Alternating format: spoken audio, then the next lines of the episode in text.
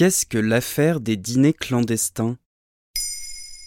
Merci d'avoir posé la question. Le 2 avril 2021, le journal télévisé de M6 a diffusé un reportage tourné en caméra cachée dans des restaurants clandestins en plein cœur de Paris. Sur ces images, on reconnaît le Palais Vivienne dans le deuxième arrondissement de la capitale. Selon le reportage, une quarantaine de convives se sont réunis le 1er avril 2021 chez l'homme d'affaires et collectionneur Pierre-Jean Chalençon pour un dîner clandestin. En pleine crise sanitaire, à l'heure du couvre-feu et au début d'un troisième confinement, ni les ni les invités ne portaient de masque. Certains convives se faisaient même la bise. Dans un témoignage anonyme, une personne, ensuite identifiée comme l'organisateur présumé, expliquait avoir croisé des ministres lors de dîners la même semaine. Le hashtag On veut les noms abonde depuis sur Twitter. La double polémique est lancée, des dîners luxueux auraient eu lieu pendant la pandémie et des ministres y auraient participé. Mais attends, il y avait vraiment des membres du gouvernement à ces dîners? Après la diffusion du reportage, Pierre-Jean Chalençon, l'organisateur présumé du dîner du 1er avril, a contesté les informations de M6. Il est notamment intervenu sur BFM TV pour expliquer son rôle dans l'affaire. C'est le plus gros poisson d'avril de l'histoire de ces 10 ou 15, 20 dernières années. Et j'avoue que franchement, euh, si les gens n'ont pas un peu d'humour, eh bien, ils n'ont rien compris. Sauf qu'une vidéo publiée sur YouTube le 1er février a refait surface dans laquelle l'homme évoque la possibilité d'organiser des dîners dans le cadre d'un Vivienne's Club. Dans un communiqué, la Société des journalistes des JT de M6 maintient la présence d'un membre du gouvernement qui leur aurait été confirmé par d'autres sources.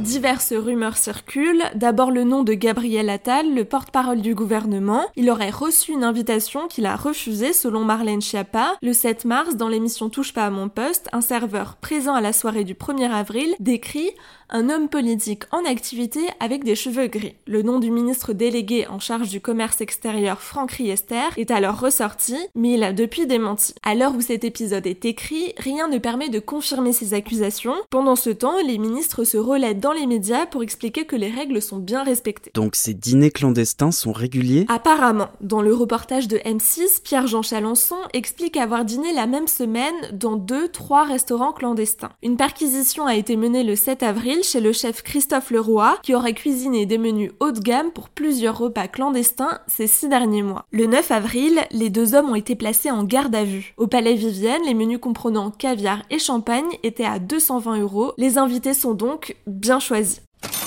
Super, des dîners clandestins, alors que nous, on se prend des amendes si on ne respecte pas les règles du confinement. En plus, je croyais qu'on n'avait pas le droit d'être plus de 6 à table. Une enquête pénale a été ouverte par le parquet de Paris pour mise en danger d'autrui et travail dissimulé. Pour respecter les gestes barrières, le gouvernement a en effet recommandé de limiter les rassemblements à 6 personnes, même s'ils ne sont pas interdits juridiquement parce qu'il n'est pas possible de verbaliser des individus à leur domicile pour non-respect des règles sanitaires. Ça, c'est pour un dîner privé. Sauf que cette affaire des dîners clandestins revêt un caractère commercial.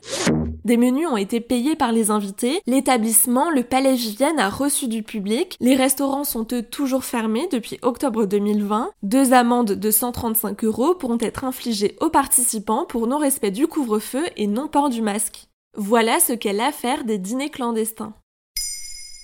Maintenant, vous savez un épisode écrit et réalisé par Pauline Weiss. En moins de 3 minutes, nous répondons à votre question. Que voulez-vous savoir? Posez vos questions en commentaire sur les plateformes audio et sur le compte Twitter de Maintenant Vous Savez.